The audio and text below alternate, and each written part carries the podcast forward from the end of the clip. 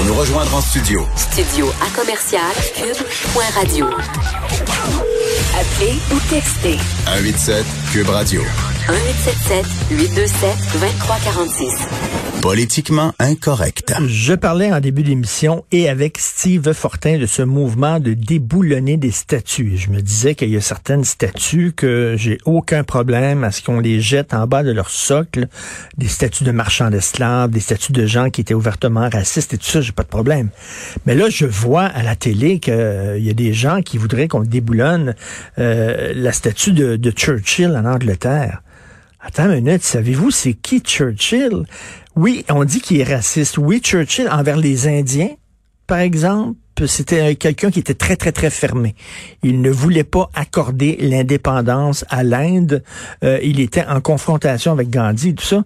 Euh, oui, avec les Indiens, il était très dur, mais Churchill, rappelez-vous, là, ce que ce gars-là a fait à l'époque en Angleterre, ce qu'on voulait, c'est ce qu'on appelait l'apaisement. Euh, Chamberlain, qui était le prédécesseur, qui était là à la tête de l'Angleterre, du gouvernement anglais avant Churchill, lui, ce qu'il voulait, il voulait pas chicaner avec Hitler. Il voulait lui serrer la main, il voulait avoir la paix. Il voulait pas. Puis là, Hitler n'arrêtait pas d'annexer euh, des régions, d'annexer des pays, d'envahir. Puis là, Chamberlain, oh, c'est correct, là, on va pas partir en guerre contre Hitler. Et là, Churchill avait dit, vous voulez la paix? Il a dit ça à Chamberlain, vous voulez la paix? Non seulement vous n'aurez pas la paix, mais vous aurez le déshonneur. Il avait dit ça. Et pendant, lorsqu'il est devenu premier ministre de l'Angleterre, pendant six jours, en mai 1940, William euh, euh, euh, Churchill, Winston Churchill, a dit au Parlement anglais il faut se battre contre Hitler. Ce gars-là est dangereux. Ce gars-là, c'est un dictateur sanguinaire, c'est un tyran. Il est hors de question qu'on fasse la paix avec lui, qu'on s'entende avec lui. Et il a réussi pendant ces six jours-là à convaincre le Parlement anglais de déclarer la guerre, de se lancer dans une guerre active contre Hitler. Il y a un livre qui est extraordinaire qui s'intitule Six Days in May et euh, ça, montre le combat de Churchill. Donc, si à un moment donné les Alliés ont réussi à, à battre le nazisme, c'est grâce à ce gars-là. C'est vraiment grâce à ce gars-là et à De Gaulle qui ont réussi à bout de bras à changer euh, les opinions et à dire bon Hitler, il faut il faut le combattre. Et là, on est en train de vouloir déboulonner sa statue. Ben oui, il était pas parfait. Savez-vous quoi? Il était, il prenait de l'opium. Euh, c'était un alcoolique notoire. C'est un gars qui a souvent changé de parti, Churchill. C'est un gars qui, envers les Indiens, était peut-être, effectivement, peut-être on pourrait dire raciste. Mais ces militants-là, ce qu'ils veulent, ils veulent des gens blancs comme neige. C'est drôle hein, parce qu'ils se disent antiracistes, mais ils veulent des gens blancs comme neige, des gens qui ont rien à se reprocher. Ça n'existe pas. L'être humain n'est pas comme ça. Et même ces militants-là, qui eux autres là, agissent comme s'ils étaient des anges, comme s'il n'y avait rien à se reprocher. L'être humain n'est pas de même. Tu peux avoir un héros comme Churchill qui, parfois, dans certaines situations, s'est comporté en salaud. Oui, c'est vrai. Tu peux avoir un héros qui a des parts d'ombre. C'est ça, un être humain. Ça a différentes facettes.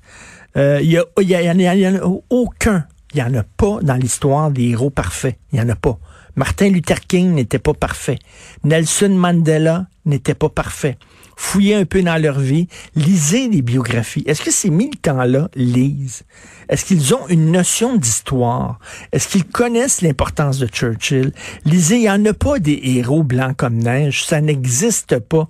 Même parmi euh, les Noirs, même parmi les homosexuels, même parmi les femmes, l'être humain est un être fait de d'ombre et de lumière, comme nous disait tantôt Stéphane Roy, Stéphane Roy, le yin et le yang.